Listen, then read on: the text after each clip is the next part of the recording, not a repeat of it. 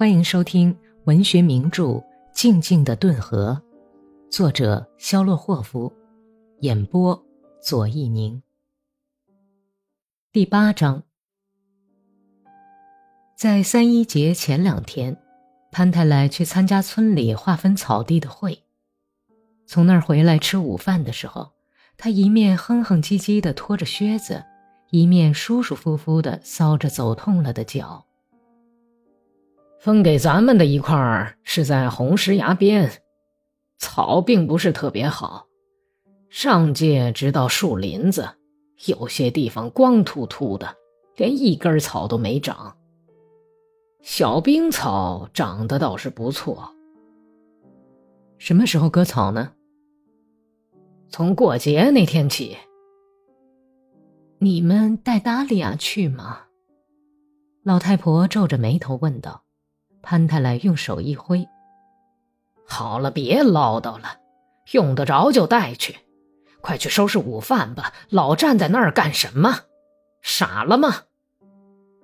老太婆碰的灶门叮当响着，从炉子里端出炖着的菜汤。潘太来坐在桌子旁边，把分配草地和骗子村长几乎把村里所有的人都欺骗了的事讲了半天。达利亚插嘴说：“那年他也骗过一回人，先把地分成等份儿，然后他就教唆玛什卡抽签儿。”哼，老畜生！潘太来拉长着声说道。多尼亚胆怯的问道：“爸爸，谁去躲草和爬草呢？”要你是干什么的？爸爸，我一个人可忙不过来。咱们叫阿克西利亚一块儿去干。前些日子斯基潘求咱们替他割一割，应该答应他。第二天早晨。米吉卡骑着一匹背着鞍子的白腿马来到麦勒霍夫家的院子。浓厚的黑云笼罩在村落的上空，滴滴答答的落着雨点儿。米吉卡从马上弯下身子，打开板门，骑进院子。老太婆站在台阶上，对他喊叫着：“野小子，你跑来干什么？”他流露出明显的不满神情，问道：“老太婆不大喜欢这个不顾死活又好斗的米吉卡。”伊利尼基娜，你这是要干什么呀？米吉卡把马拴在栏杆上，轻易的问道：“我是来找格里高利的，他在哪儿？”在板棚下面睡觉呢。你是不是中风了，连路也不会走了？大婶子，你真是多管闲事。”米吉卡气哼哼的说道。他挥舞着一根很漂亮的鞭子，敲打着锃亮的皮靴筒，摇摇摆摆的向板棚底下走去。格里高利正睡在一辆卸掉前缘的大车上，米吉卡好像是瞄准一样，眯缝起左眼，用鞭子抽了格里高利一下。起来，庄稼老。庄稼老在米吉卡嘴里是一句顶厉害的骂人话。格里高利像弹簧一样跳了起来。你干什么？睡得够多了。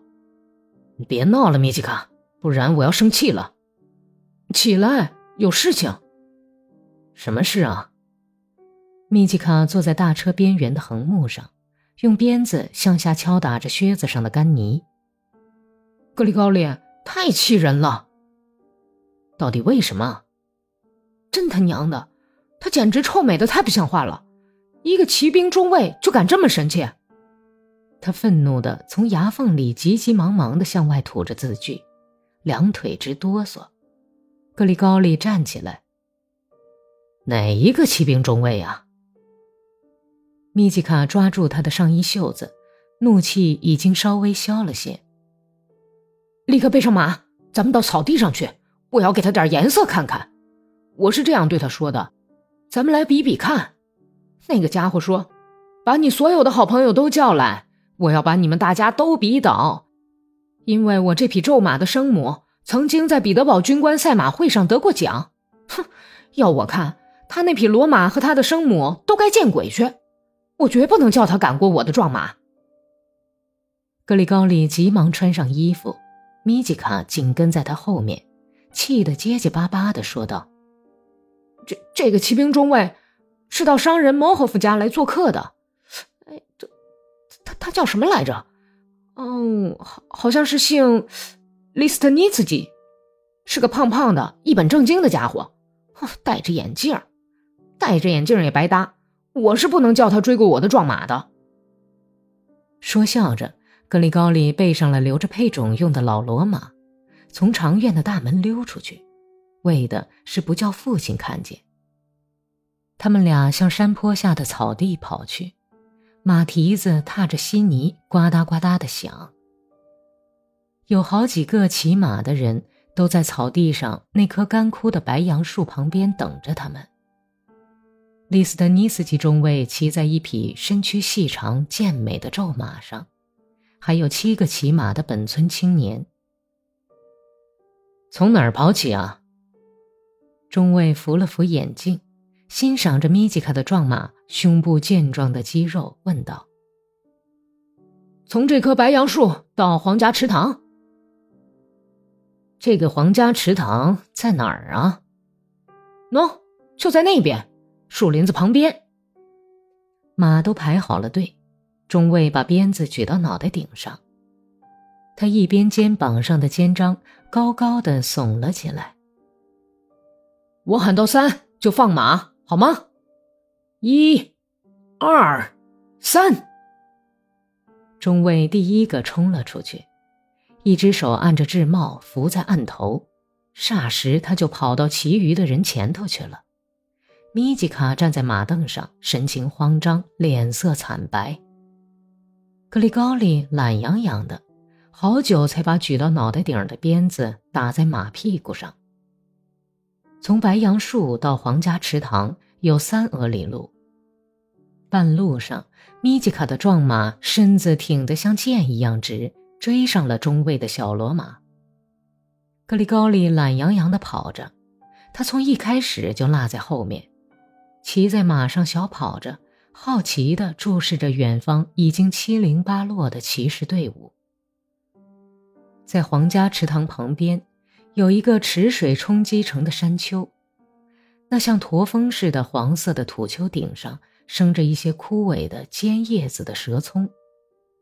格里高利眼看着中尉和米吉卡都一下子就跃上土丘，而且飞驰到那边去了，其余的人也都跟在他们后头。一个一个的滑了过去。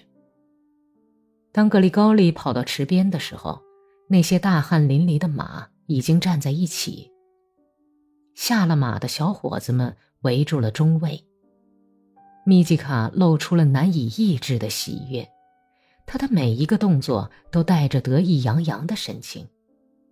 可是中尉的态度却使格里高利纳闷儿，他竟然一点儿也不感到惭愧。靠在一棵树上抽着纸烟，用小手指头指着自己那匹好像刚洗过似的小皱马，说道：“我已经骑着它跑了一百五十俄里路，昨天才从车站赶到这里。如果它休息好了的话，科尔舒诺夫，你就不会追过我了。”“哦，可能吧。”米吉卡宽宏大量的说道。一个最后跑到。满脸雀斑的小伙子羡慕的说：“全区再也没有比他的壮马跑得更快的了。”“哼，是匹好马。”米吉卡由于刚才过分激动，所以现在手还在哆嗦。他拍了拍壮马的脖子，呆呆的笑着看了看格里高里。他们俩离开了众人，顺着山坡往回骑去。中尉冷淡地跟他们道了个别，把两个手指头向帽檐上一伸，就转过脸去。已经快要走到通向自家院子的胡同的时候，格里高利看见了正朝他们走过来的阿克西尼亚。他一边走着，一边低头拨着一根小树枝。一见格里高利，就把头低得更厉害。你害什么臊啊？难道我们是光着屁股的吗？米吉卡喊道，又挤了挤眼睛。我的小宝贝儿，哎，苦命的小娘子啊！格里高利朝前望着，等快要走过他身旁的时候，突然把慢慢走着的骡马抽了一鞭子，马后腿蹲了下去，向上一踢，溅了阿克西尼亚一身烂泥。恶魔！格里高利调转马头，让激怒的马朝阿克西尼亚冲去，责问道。为什么你见面不问好？不配。就因为这个才给你见点泥，别那么神气。让开！阿克西尼亚喊道，两只手在马脸前面晃动着。你为什么叫马来踩我？这不是马，是骡马。反正都一样，你给我让开！你为什么生气，阿克西尼亚？是为前几天的事儿。格里高利朝他的眼睛看了看，阿克西尼亚想要说什么，但是他那乌黑的眼角上突然挂上了泪珠，嘴唇可怜的哆嗦着，他痉挛的吞下眼泪，悄悄的说道：“别缠我，格里高利，我我没有生气，我 ……”他没有说完就走开了。迷惑不解的格里高利在大门口追上了米吉卡。晚上去游戏场吗？不去。怎么了？他叫你去过夜？格里高利用手掌擦了擦脑门，没有回答。本集播讲完毕，感谢收听。